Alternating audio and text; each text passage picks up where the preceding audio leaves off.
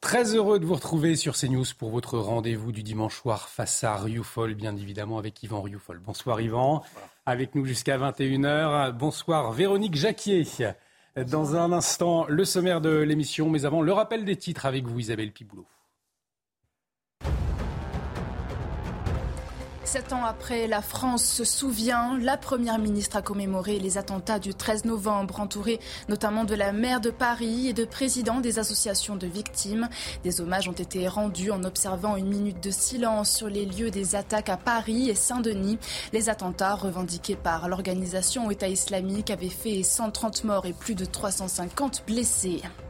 En Ukraine, le soulagement dans les rues de Kherson. Dans le sud du pays, les habitants célèbrent la libération de la ville. Embrassades, drapeaux bleus et jaunes brandis. Les Ukrainiens essaient de s'adapter à une nouvelle vie après des mois d'occupation russe depuis mi-mars. Kherson a été reprise par les troupes de Kiev ce vendredi. Grand retour de Benjamin Netanyahou en Israël. Arrivé en tête de législative, l'ex-premier ministre de 73 ans a été officiellement désigné pour former un gouvernement. Plus tôt cette semaine, 64 députés sur les 120 du Parlement l'avaient recommandé au président israélien. Benjamin Netanyahou promet un gouvernement stable et performant, responsable et engagé. Face à Rioufol, au sommaire ce soir, les élections de mi-mandat aux États-Unis. Le Parti démocrate garde le contrôle du Sénat après une victoire dans le Nevada. Ce score décisif pour la présidence de Joe Biden annonce-t-il la fin du Trumpisme Quels sont les ressorts de cette victoire? Y a-t-il des traits communs avec la France? L'analyse d'Ivan Rioufol dans un instant. L'accueil du bateau migrant Ocean Vikings vendredi à Toulon continue de provoquer débats et tensions alors que la France pointe du doigt l'Italie. L'ex-ministre de l'Intérieur Gérard Collomb parle d'un tournant et affiche son opposition à la politique migratoire d'Emmanuel Macron. Alors la France a-t-elle bien fait d'accueillir ce navire humanitaire? Qu'est-ce que cela révèle de la maîtrise de notre immigration? Yvan Rioufol a son avis, on le verra. Et puis, votre invité, Yvan, Sophie Audugé, déléguée générale de SOS Éducation, une association d'intérêt général créée en 2001 pour alerter sur l'état de l'école publique. Alors peut-on parler de désastre éducatif? Y a-t-il une offensive woke, une offensive islamiste dans l'éducation nationale? Puis quel rôle pour les familles? Réponse dans la seconde partie de l'émission. Yvan Rioufol, c'est parti, vous pouvez euh, réagir sur les réseaux sociaux avec le hashtag face à Rioufol. Euh, Yvan, on a donc appris aujourd'hui que les démocrates, eh bien, ils allaient conserver la majorité au Sénat après le décompte des voix au Nevada. Et cette question, Yvan, le Trumpiste est-il mort? Euh, je n'en sais rien pour répondre à cette question-là. Le Trumpisme, en tout cas, n'a pas répondu au succès qu'il s'était attribué. C'est-à-dire qu'il n'y a pas eu la vague rouge, c'est-à-dire la vague républicaine qui avait été annoncée par Donald Trump même si, en tout cas les républicains ont malgré tout gagné la Chambre des représentants, c'est-à-dire qu'ils ont une majorité qui va leur permettre d'ouvrir euh, éventuellement des commissions d'enquête, et singulièrement des commissions d'enquête, par exemple, sur les activités du fils de, Joe Biden, Inter Biden, parce qu'il y a beaucoup de, suspicions mm. autour de lui. Euh, et d'autre part, en effet, là, on a appris ce matin que le les démocrates conservaient le Sénat. C'est donc une victoire incontestable des démocrates. Remarquons malgré tout qu'il aura fallu une semaine pour que le Nevada décompte les voix, alors qu'en Floride, par exemple, on a vu le résultat dès dimanche soir, enfin dès lundi matin en France. Donc il y a quand même un archaïsme dans les processus électoraux qui alimente naturellement toujours cette, euh, suspicion de fraudes électorales, mm-hmm. naturellement. Euh, on peut imaginer que ça va ressortir également. Mais euh, et, Trump, malgré tout, risque d'annoncer sa, nouvelle candidature mardi. C'est ainsi qu'il l'a prévu. Donc, on verra bien. Ce que, je, je, voulais aborder malgré tout ce problème en préalable, parce que je trouve qu'il y a ces affaires américaines ont montré deux, deux, aspects qui, qui, nous parlent, qui parlent également à la France et à l'Europe. C'est-à-dire, d'abord, j'ai trouvé que il y avait une violence extrême du camp progressiste, c'est-à-dire du camp démocrate vis-à-vis du camp républicain, qui me, faisait qui me faisait ressembler, qui me faisait faire le parallèle avec également cette violence qu'ont que, les, aujourd'hui la, la gauche française mm-hmm. vis-à-vis de ceux qui la contestent. Et je trouve que c'est un révélateur d'une intolérance qui s'installe dans le débat démocratique. Puis la deuxième remarque que je voudrais faire, mais on va faire ça très rapidement, c'est que dans le, la, lutte contre le wokisme commence à être nommé par euh, certains des candidats républicains. Il me semble que cette lutte est une lutte civilisationnelle qui arrive également au cœur du débat français. Euh, concernant donc cette, violence extrême que l'on a vue apparaître dans le, débat, euh, si je puis dire, entre les républicains et les démocrates, elle me paraît d'une virulence un peu accablante. C'est-à-dire que j'ai entendu Hillary Clinton parler de nazis en parlant de, mm. de ceux des républicains qu'elle voulait combattre. J'ai entendu Joe Biden dire qu'ils étaient des simili-fascistes en parlant également des, des, partisans de Donald Trump.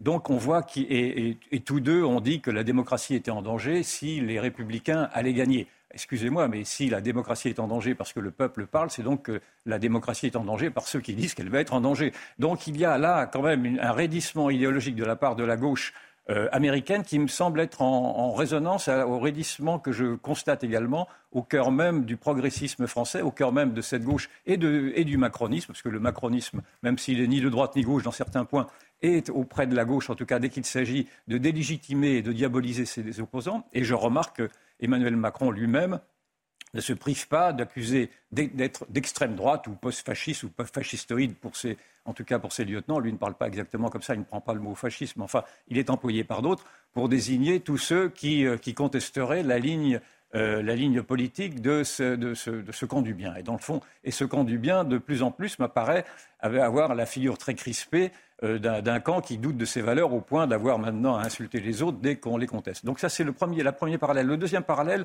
est, peut-être même encore plus intéressant, c'est-à-dire que la, la, première déclaration qu'a faite Ron DeSantis, Ron DeSantis, ça va être le républicain qui va porter... Euh, mm. Qui va se confronter visiblement à Donald Trump, qui m'a l'air d'être plus intéressant d'ailleurs que Donald Trump. Grand vainqueur en Floride. Et qui a hein. gagné en Floride. Et, sa première déclaration, euh, sa première déclaration a été de dire qu'il allait rejeter l'idéologie woke. C'est-à-dire qu'il il se met immédiatement sur le terrain de la lutte, de ce qu'il appelle la lutte civilisationnelle. Ron DeSantis c'est un type euh, très amusant, enfin très amusant de mon point de vue, parce que d'abord, il s'est euh, opposé au confinement, il s'est opposé au masque obligatoire, il s'est opposé à la vaccination obligatoire. Vous savez que, ce que, ce que vous aimez bien. C'est un sujet qui me tient à cœur, et d'ailleurs pour des résultats qui sont tout à fait honorables, puisque je, n'ai pas les chiffres exacts euh, du, du, bilan sanitaire en Floride, mais il est tout à fait comparable au bilan sanitaire sur la côte ouest, et singulièrement en Californie, qui, elle, avait eu une politique hygiéniste très drastique. Et donc, euh, j'invite à suivre maintenant le parcours de, de, de, de, de Ron. Mais, euh, mais je, je, je, pense que la, la question qu'il pose de savoir qu'aujourd'hui nous nous sommes un peu aveuglés sur la, la, le danger que représente cette culture woke, ce totalitarisme woke qui est devenu une véritable religion, est un, problème qui va également se poser et qui se pose déjà en France. D'ailleurs, on en parlera tout à l'heure avec notre invité, parce que cette idéologie woke, insidieusement, commence à, infiltrer au cœur même de l'éducation nationale, euh, notamment avec la, circulaire Blanquer sur, le, genre, mais nous en reparlerons plus abondamment. Et je voudrais là simplement, pour mettre en alerte les téléspectateurs sur cette idéologie-là, qui peut-être la voix de loin, d'un livre qui vient d'être écrit par Jean-François Bronstein, qui s'appelle La religion woke, qui est un livre vraiment que je conseille parce qu'il décortique parfaitement et très intelligemment euh, ce qu'est aujourd'hui cette nouvelle idéologie, qui est une, une sorte de, de, de, de contradiction, d'offense au monde occidental qui avait été construit sur la raison, sur les lumières, euh, sur le réel. Et là, vous avez dans cette idéologie woke toute une, toute une liberté à pouvoir euh, admettre un monde fictif, c'est-à-dire que dans l'idéologie woke, si vous vous sentez une femme, vous, vous suffit de dire que vous êtes une femme et vous serez une femme, etc., et, ou, n'importe quoi d'autre, sauf si vous êtes un blanc et si vous voulez vous sentir noir, vous n'aurez pas le droit de le dire. Ça, c'est vraiment la limite de l'idéologie woke qui n'admet pas, malgré tout, qu'on aille au-delà de, du racialisme qui l'habite. Mais je pense que cette idéologie de la déconstruction du monde occidental de la déconstruction euh, des Lumières qui nous ont créés, de la déconstruction euh, d'une démocratie libérale sur laquelle l'Europe s'est construite et les États-Unis, au profit d'une vision euh, irréaliste et, totalitaire, me semble être en effet le vrai combat aujourd'hui qui, s'approche également au cœur même euh, de, la politique française. Et c'est un combat qui devrait être repris, en tout cas, par les conservateurs français également. Et cette question du wokisme, vous en parlerez en deuxième partie avec votre invité. Euh, Véronique, on entendait Yvan parler de la violence des progressistes aux États-Unis envers les opposants et en faisant un parallèle avec la France. Est-ce que vous partagez ce constat euh, d'Yvan Rioufol ce soir? Oui. cela dit, il n'y a pas de vague euh, républicaine. Hein. Donc, mm. euh, quand on parle de violence, il y a eu aussi une violence au sein du Parti républicain, puisque Donald Trump euh, a mis en, lice des, candidats qui lui ont prêté allégeance, qui n'étaient pas forcément des candidats qui avaient beaucoup de, notoriété ou beaucoup de, d'expérience. Euh, et il y a eu une violence intrinsèque au Parti républicain, puisque les grandes familles du Parti républicain se sont senties complètement bousculées. C'est pas la première fois, c'est la manière de faire de Donald Trump. Mais c'est de dire que la violence, elle sévit partout en ce moment aux États-Unis, mmh. et que euh, s'il n'y a pas eu de, de vague républicaine, alors que le contexte s'y prêtait, une forte inflation, plus de 8%, un chômage important, un Joe Biden qui depuis deux ans n'a pas euh, donné complètement le cap, c'est peut-être parce que la personne euh, de Donald Trump en elle-même ne, suffit plus non plus à donner un cap du côté des républicains. Et ce qui me paraît important dans ce qu'a dit euh, Yvan Rioufol, c'est effectivement la personnalité du gouverneur de, Floride, Ron DeSantis, qui lui est prometteur, qui a joué effectivement sur le terrain civilisationnel, sur le terrain du combattre contre le wokisme. Et en politique, il y a une leçon, c'est que celui qui sème n'est pas forcément toujours celui qui récolte. Alors, mardi, Donald Trump va sans doute dire qu'il est candidat euh, effectivement à la prochaine élection en 2024. Attention effectivement à son challenger, parce que ce sera peut-être lui qui, dans les années qui viennent, euh, va récolter, comme si Donald Trump, à travers cette élection qui venait de, de se jouer, montrait aussi ses limites. Être clivant, c'est bien porter les aspirations euh, du camp euh, républicain et d'une certaine euh, Amérique bannie par l'établissement, c'est bien, mais on se rend compte que ça ne suffit pas. Et je, voulais juste rajouter, que la, gauche américaine mm. se, révèle être perméable, j'avais oublié de présenter ça dans ma demande, se, révèle être perméable à cette idéologie woke qui est vraiment une idéologie d'extrême gauche. Donc on mm. fait, la, gauche fait procès à la droite américaine d'être devenue d'extrême droite, mais on, peut, on pourrait dire tout aussi, tout aussi similairement que la gauche américaine devient également d'extrême gauche. Et la question du wokisme, je le disais notamment à l'école, vous allez y revenir en, seconde partie avec votre invité. L'actualité marquée euh, également cette semaine, vous l'avez bien évidemment suivi, euh, c'est l'accueil de l'Océan Viking à Toulon. Ces 234 passagers recueillis en mer par l'ONG SOS Méditerranée. Un accueil hein, qui a provoqué le débat en France, Yvan, avec des tensions euh, avec l'Italie. Notamment, on a entendu Gérard Collomb, l'ancien ministre de l'Intérieur, s'exprimer également aujourd'hui. Est-ce que le gouvernement, il a bien fait, selon vous, d'accueillir ce navire? Écoutez, si l'on, simplement, si l'on s'arrête à ce petit événement en disant que c'est 230 personnes, 230 euh, clandestins qui vont être accueillis en France, naturellement, cela ne va pas bouleverser la politique, ni la sociologie, ni la démographie française. Et il y a certains observateurs qui s'arrêtent simplement à ce petit événement en disant qu'on en fait des tonnes. C'est un, événement, de mon point de vue, considérable, parce que naturellement, tout le monde y voit bien que c'est un symbole. Et c'est le symbole de la faiblesse de l'État. C'est la faiblesse, c'est le symbole du renoncement de l'État. En plus, ça s'est passé un 11 novembre, c'est-à-dire à un moment même où nous célébrions précisément ceux de nos ancêtres qui avaient défendu nos frontières. Aujourd'hui, nous, nous apercevons, mais ce n'est pas vraiment une découverte pour ceux, pour ceux qui, qui, suivaient ce dossier de près, que le président de la République lui-même n'est plus le garant de l'inviolabilité du territoire, qui est quand même une mission qui lui est de l'intégrité du territoire, qui est une mission qui lui est, qui lui est impartie par, le Conseil, par, le, par la Constitution elle-même. Donc c'est en effet un désastre. C'est un mmh. désastre euh, que, le, ministre de l'Intérieur de l'époque, M. Gérard, euh, monsieur, pardon, euh, Gérard, Colomb, a, admis lui-même, puisque dans, une interview, il, explique que, ce, message est catastrophique et qu'il avait failli mmh. démissionner en 2018 précisément pour protester, on l'apprend simplement aujourd'hui, pour, mmh. protester contre le laxisme euh, du, président de la République qui voulait installer des hotspots, c'est-à-dire des centres de, des centres de, comment dire, des, centres d'accueil, des centres d'accueil à Toulon ou à Marseille plutôt que de les mettre dans des, dans des pays excentrés. Et donc on a la révélation de ce que l'on savait que le président de la République, alors qu'il essaye de lancer une politique d'immigration soi-disant euh, dure vis-à-vis des clandestins, n'a pas les éléments euh, politiques, les, les éléments idéologiques pour répondre à cette politique-là. Donc c'est un aveu d'échec, comme avait été l'aveu d'échec le crime horrible de la petite Lola, qui également avait signifié à travers euh, la, personnalité de la criminelle, une, donc une, immigrée qui aurait dû normalement être conduite chez elle, mmh. que là, encore, la France ne maîtrisait pas ses frontières, ne, maîtrisait même pas la sécurité de ses propres citoyens. Donc je, pense que ceux qui y voient un événement considérable, un, un événement majeur d'une renonciation de l'État, ont raison. Et ce qui m'a terriblement choqué, c'est de voir la virulence avec laquelle euh, le gouvernement français, a attaqué l'Italie de Mme Giorgia Meloni, la nouvelle, euh, présidente du Conseil.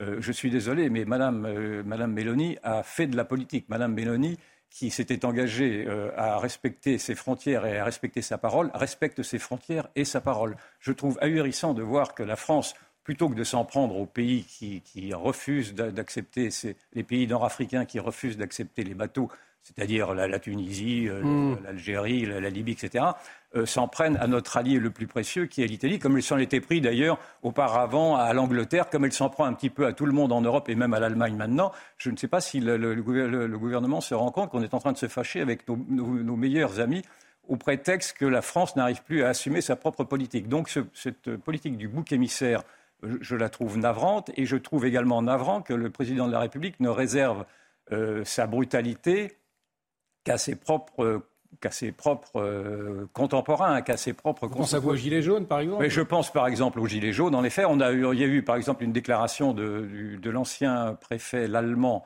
disant que lors des manifestations des Gilets jaunes, la police avait été à deux doigts de tirer euh, on a appris ça également, c'est une autre révélation. Donc, à deux doigts d'ouvrir le feu, c'est son expression. Donc, si, et, euh, je ne vous le rappelle même pas, la position très détestable qu'a eu le gouvernement vis-à-vis des non-vaccinés en disant j'ai bien envie de les emmerder. J'aimerais bien que le président de la République dise plutôt j'ai bien envie d'emmerder ceux des passeurs qui aujourd'hui, mmh. naturellement, euh, sont en train d'instrumentaliser une misère humaine incontestable. Je ne mets pas en cause ces, pauvres bougres qui veulent traverser, naturellement. Je mets en cause, en effet, l'instrumentalisation de ces ONG et leur connivence, leur association de malfaiteurs, pour certaines d'entre elles, de ces ONG, avec des passeurs qui sont des négriers, qui font de la traite humaine. Et donc, il faudrait arrêter maintenant de se laisser prendre à cette politique des bons sentiments. On ne fait jamais de, bonne politique avec des bons sentiments. Et d'ailleurs, Emmanuel Macron, en 2018, quand il avait refusé l'Aquarius, avait tenu ce même propos-là. Donc je ne, je ne comprends pas ce revirement-là, ou du moins je le comprends trop, en montrant qu'en effet, le, gouvernement n'a pas les éléments, n'a pas la capacité à répondre aujourd'hui à cette formidable pression migratoire que l'on voit simplement avec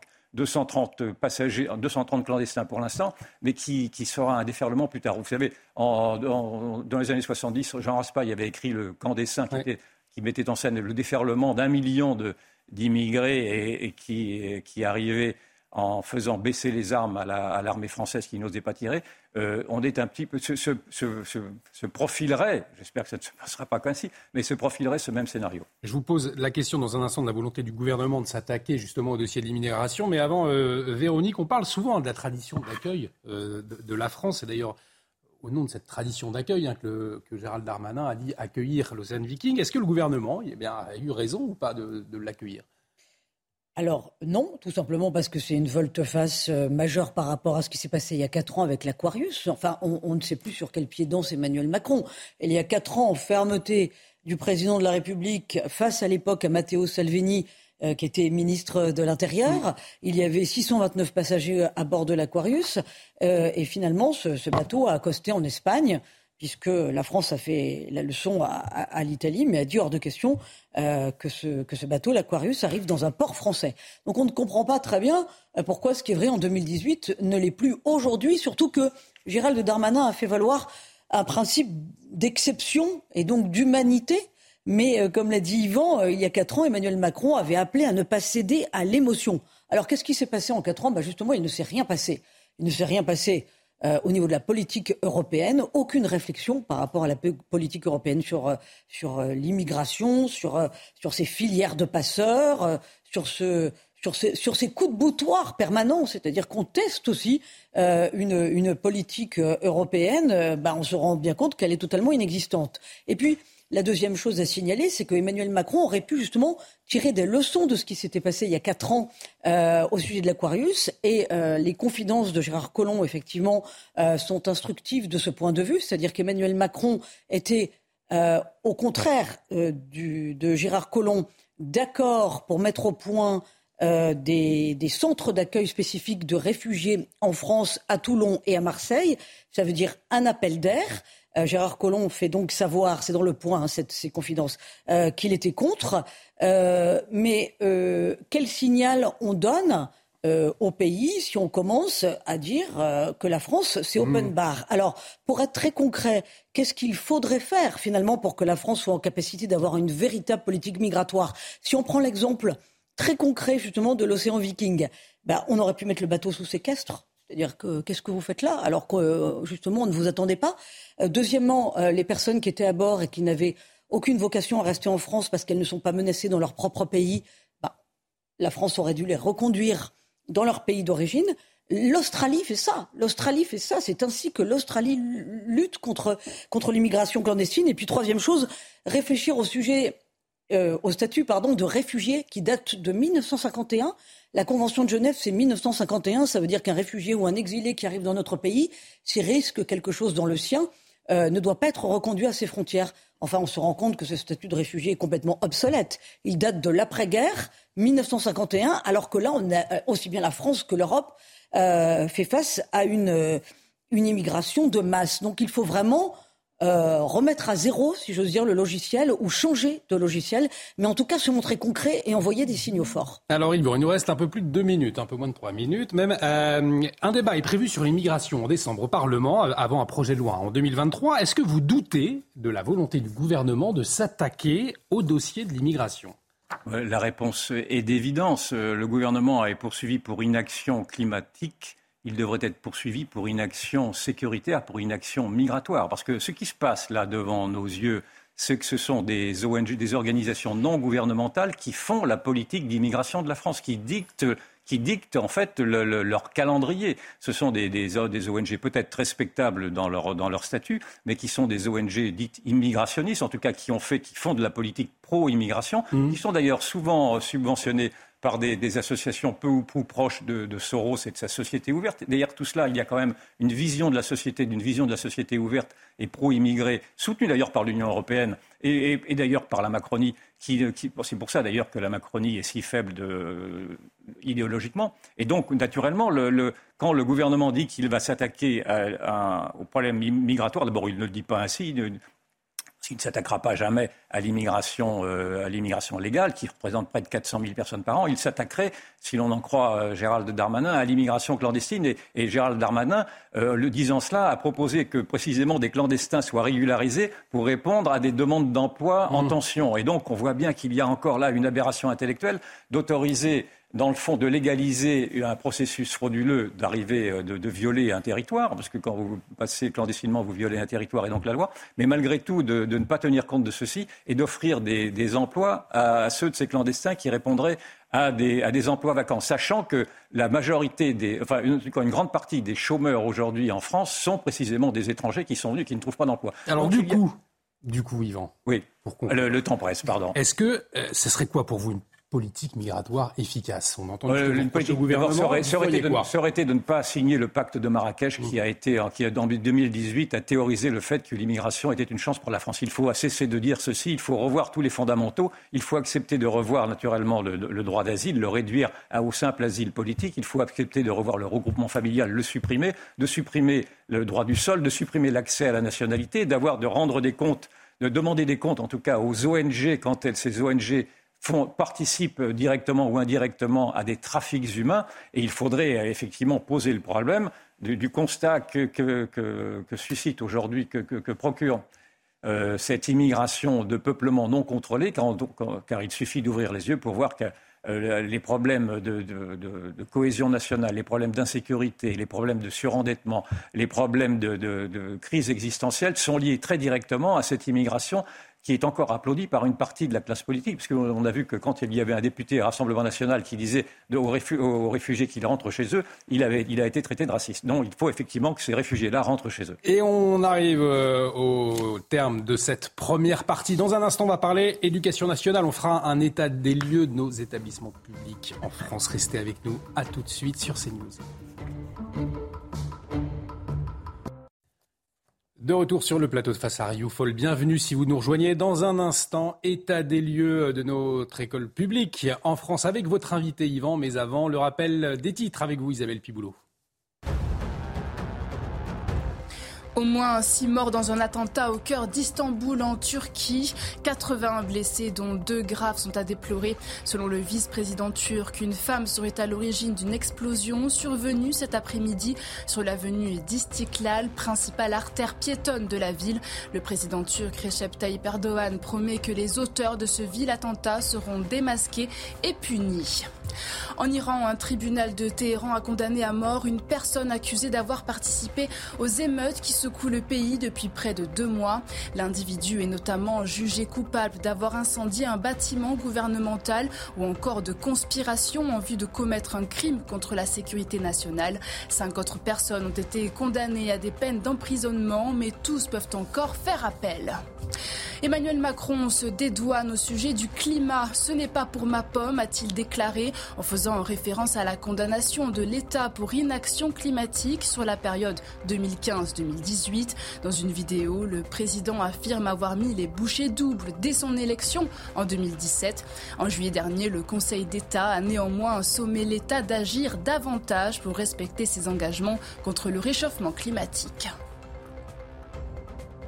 Et nous accueillons Sophie Audugé. Bonsoir. Bonsoir. Merci d'avoir accepté notre invitation. Vous êtes déléguée générale de SOS Éducation. Alors, c'est une association d'intérêt général. Elle a été créée en 2001 pour alerter sur l'état de l'école publique. Alors, vous êtes là pour répondre aux questions d'Yvan Rioufol dans un instant. Mais avant, Yvan, je vous pose cette question. Pourquoi ce choix ce soir d'inviter Sophie Audugé Écoutez, parce que j'ai fait le choix d'inviter le plus, le plus euh, tant que je le pouvais, pardon, excusez-moi, des lanceurs d'alerte quand la cause était bonne. En tout cas, je, naturellement pas tous les lanceurs d'alerte, mais il me semble que la cause de l'éducation est une cause naturellement qui est à entendre, bien sûr, et d'autant plus que vous avez énormément de difficultés, vous, euh, association SOS Éducation, à vous faire entendre des pouvoirs publics, au point même que les pouvoirs publics euh, vous cherchent des noises fiscalement, parce que vous êtes maintenant euh, sous la menace d'une amende d'un million et demi d'euros parce que votre statut fiscal ne correspondrait pas au statut des associations qui, seraient financées par des particuliers et qui permettraient des, des, des, ristournes fiscales. Enfin, on ne va pas rentrer dans ces détails-là, mais euh, ou du moins peut-être très rapidement pour vous expliquer en 30 secondes de quoi il s'agit, puis ensuite on parlera du fond. Pourquoi cherche, vous cherche-t-on à ce point des noises et quel est le fondement juridique de cette menace? Alors en réalité, effectivement, SOS Éducation défend une école qui instruit, qui respecte l'autorité parentale et qui soutient ses professeurs dans leur mission d'instruction. Euh, a priori, ça dérange beaucoup le gouvernement en place, qui ne partage pas la même vision euh, de l'école. Donc, SOS euh, Éducation vient à peine de sortir de trois ans et demi de contrôle absolument inédit, puisque nous avons eu la Cour des comptes, la Brigade d'intervention rapide de la Direction nationale des enquêtes fiscales et la CNIL. Donc autant vous dire qu'ils voulaient vraiment trouver quelque chose. Au bout de trois ans et demi, euh, tous ces contrôles aboutissent au fait que l'association est bien d'intérêt général, donc que sa gestion est désintéressée, qu'il n'y a pas de malversation. Évidemment, on aurait pu s'arrêter là, mais comme on le sait, quand on veut euh, noyer son chien, on, dit qu'il a la rage, et c'est ce qui se passe puisque l'administration fiscale en France peut effectivement décréter des choses comme elle le fait pour SOS Éducation, et donc elle considère que notre action ne relève pas du champ éducatif. Et rien que le fait de dire que l'action de SOS Éducation ne relève pas du champ éducatif, ça prive nos donateurs, en fait, de la possibilité que nous émettions des reçus fiscaux pour eux. Et c'est d'autant plus arbitraire et injuste que SOS Éducation en avait fait la, demande tout à fait euh, formellement en 2002, qu'elle l'avait obtenue hein, pour la même mission et que nous agissons depuis 20 ans pour améliorer le système éducatif. Vous pensez qu'on cherche à vous faire taire? Écoutez, on a du mal à trouver d'autres raisons, puisque euh, concrètement, SOS Éducation défend une école euh, euh, du mérite et que il faut être clair aussi, hein, SOS Éducation n'a jamais tenu de propos haineux, n'a jamais dit quoi que ce soit qui pouvait être contraire aux valeurs de, la, République. Vous faites de la politique Ah, pas du tout. Non, on dit des vérités et on rappelle en permanence quel est le rôle de l'école. Et le rôle de l'école, c'est d'instruire. Voilà. Et c'est effectivement l'action que mène SOS Éducation, c'est-à-dire dès que des mesures gouvernementales vont à l'encontre de l'intérêt supérieur de l'enfant et de son instruction, SOS Éducation monte au créneau. Et donc ça fait 20 ans qu'on monte au créneau et 20 ans qu'on s'attaque aux politiques. votre contentieux ne date pas de, ce, ministère de M. Papendia. Naturellement, c'est un contentieux qui s'est inscrit dans la durée et qui a pris ses racines également sous la droite, si je comprends bien. Alors, il a commencé le contentieux dont on parle là, c'est-à-dire une, dénonciation calomnieuse qui avait d'ailleurs été classée sans suite, donc qui aurait dû s'arrêter là. Elle, euh, il a démarré après l'élection du président Emmanuel Macron, euh, puisque euh, le contrôle de la Cour des comptes a démarré en, mars 2019. D'accord. Et, quelle, est, quelle, est, la vision que vous avez de l'école et en quoi est-ce qu'elle déplaît tant aujourd'hui au pouvoir en place et en tout cas à ce ministère de l'Éducation? Alors, SOS Éducation, depuis toujours, hein, défend une école qui instruit, une école de la méritocratie, une école qui développe le plaisir d'apprendre et le goût de l'effort. Un petit peu les objectifs qu'ils partagent encore aujourd'hui. En quoi est-ce que c'est contradictoire Alors, euh, euh, bah, disons qu'ils ne les partagent pas aujourd'hui, parce que par exemple, prenons un exemple des récentes déclarations du, ministre de l'Éducation nationale, il fixe comme priorité, par exemple, euh, de lutter contre les inégalités sociales. L'école n'a pas pour rôle et pour mission de lutter contre les inégalités sociales. C'est le résultat attendu d'une école qui instruit. Donc au lieu d'avoir une école qui instruit et qui se fixe à un haut niveau d'exigence atteignable pour tous les enfants, on a euh, aujourd'hui une école qui déverse un enseignement au rabais et tout simplement pourquoi? Parce qu'elle juge les enfants, notamment ceux des milieux euh, les moins favorisés, incapables d'accéder à une éducation et une instruction de qualité. Or, l'école publique, elle se doit de compenser justement les inégalités de naissance. Et à ce titre-là, elle se doit de proposer une instruction de qualité, une instruction exigeante, notamment et encore plus pour les enfants qui sont dans des milieux euh, qui sont sont peut-être, qui en sont peut-être les plus éloignés. Est-ce que vous suggérez que l'école serait sous une pression idéologique? Alors absolument, c'est quelque chose que nous dénonçons chez SOS. Comment, hein. comment nommeriez-vous, j'ai du mal à parler aujourd'hui, euh, cette pression idéologique, ce serait quoi cette pression idéologique? Alors, elle, elle est. SOS Éducation hein, dénonce un entrisme extrêmement euh, fort, hein, à la fois du politique, à la fois des idéologies et à la fois du religieux dans l'école, et dont on constate une accélération sans précédent ces cinq dernières années.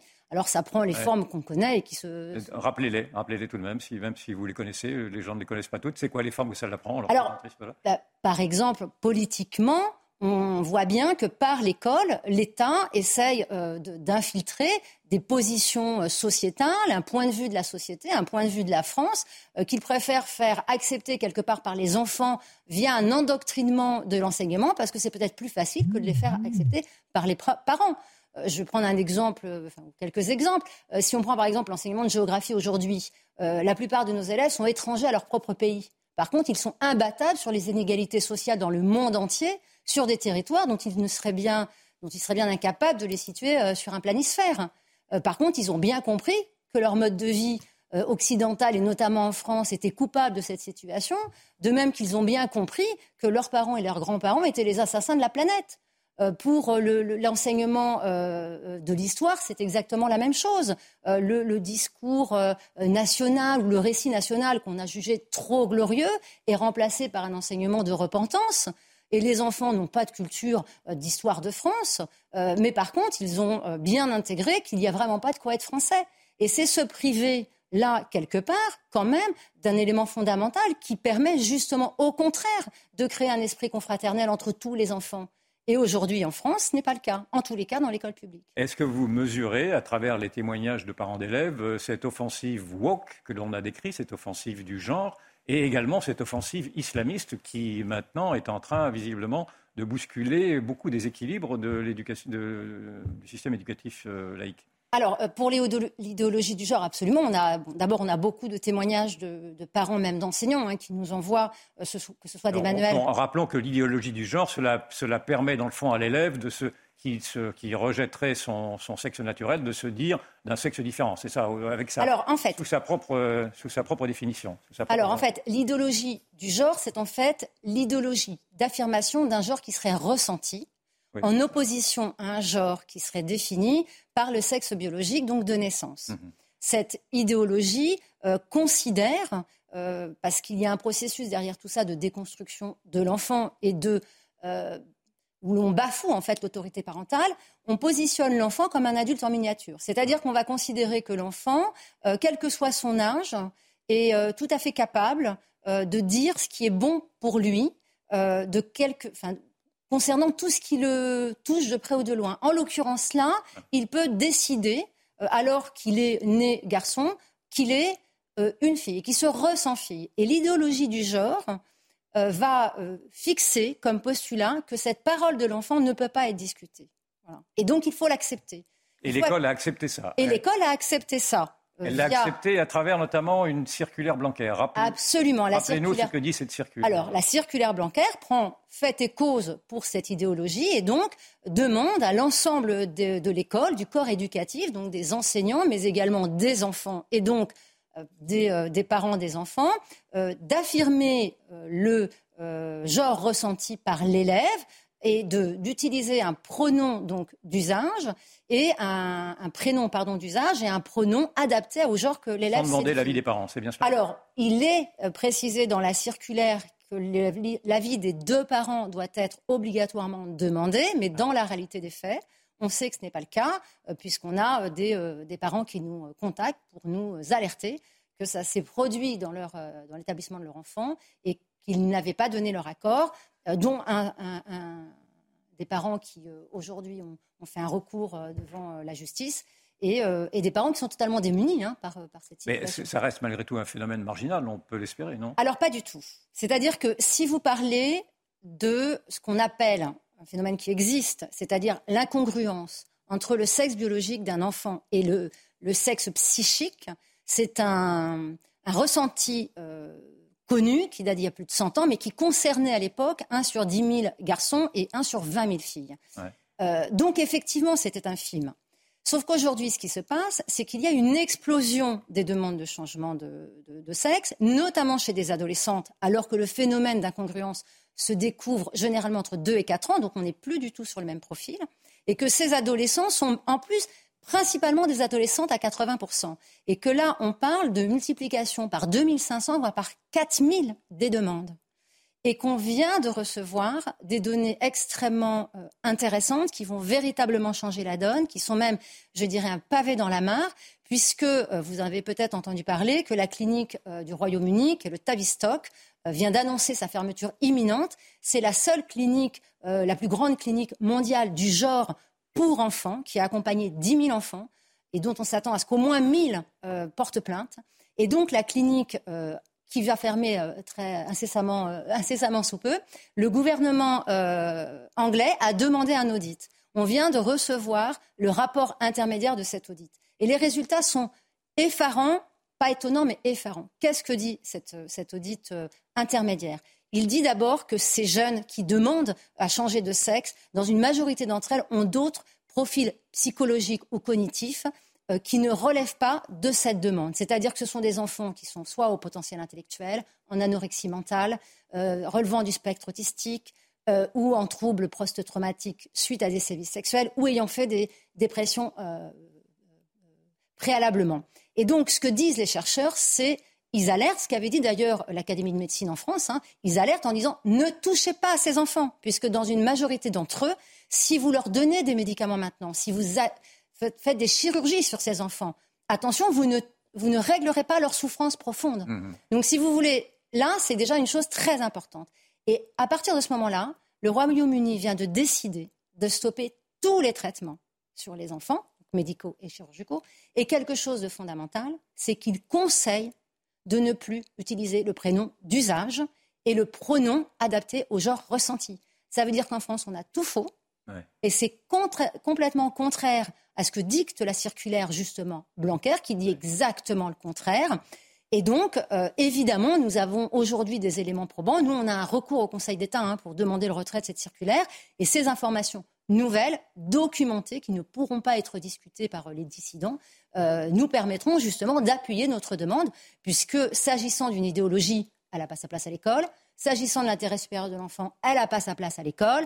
Et euh, s'agissant de la liberté de conscience de chacun, elle n'a pas non plus sa place à l'école. Par contre, et c'est un élément important, la souffrance de ces enfants est véritable. Et la crise Covid a généré une dégradation euh, vraiment très importante, comme on ne l'avait jamais vu, du mal-être euh, des jeunes adolescents. Et que ce mal-être-là, il n'est pas pris en charge. Et évidemment, l'école n'est pas habilitée à le prendre en charge. Et ce n'est pas tout à fait son rôle non plus. Véronique Jacquet. Euh, les atteintes à la laïcité, là aussi, forte augmentation. 720 signalements euh, rien qu'au mois d'octobre, alors qu'il y en avait euh, au mois de septembre 313. Et aujourd'hui, on parle beaucoup d'une affaire qui s'est déroulée à Montauban, une professeure qui est sous protection policière après une remarque à une élève faite par rapport à l'abaya qu'elle portait. Alors là aussi, quel est votre regard sur cette inflation d'atteinte à la laïcité avec des cas de plus en plus graves et des professeurs qui sont de moins en moins protégés? Et d'offensives islamistes, pour parler plus clair bien encore. Sûr. Oui, oui, bien sûr. Oui, alors absolument.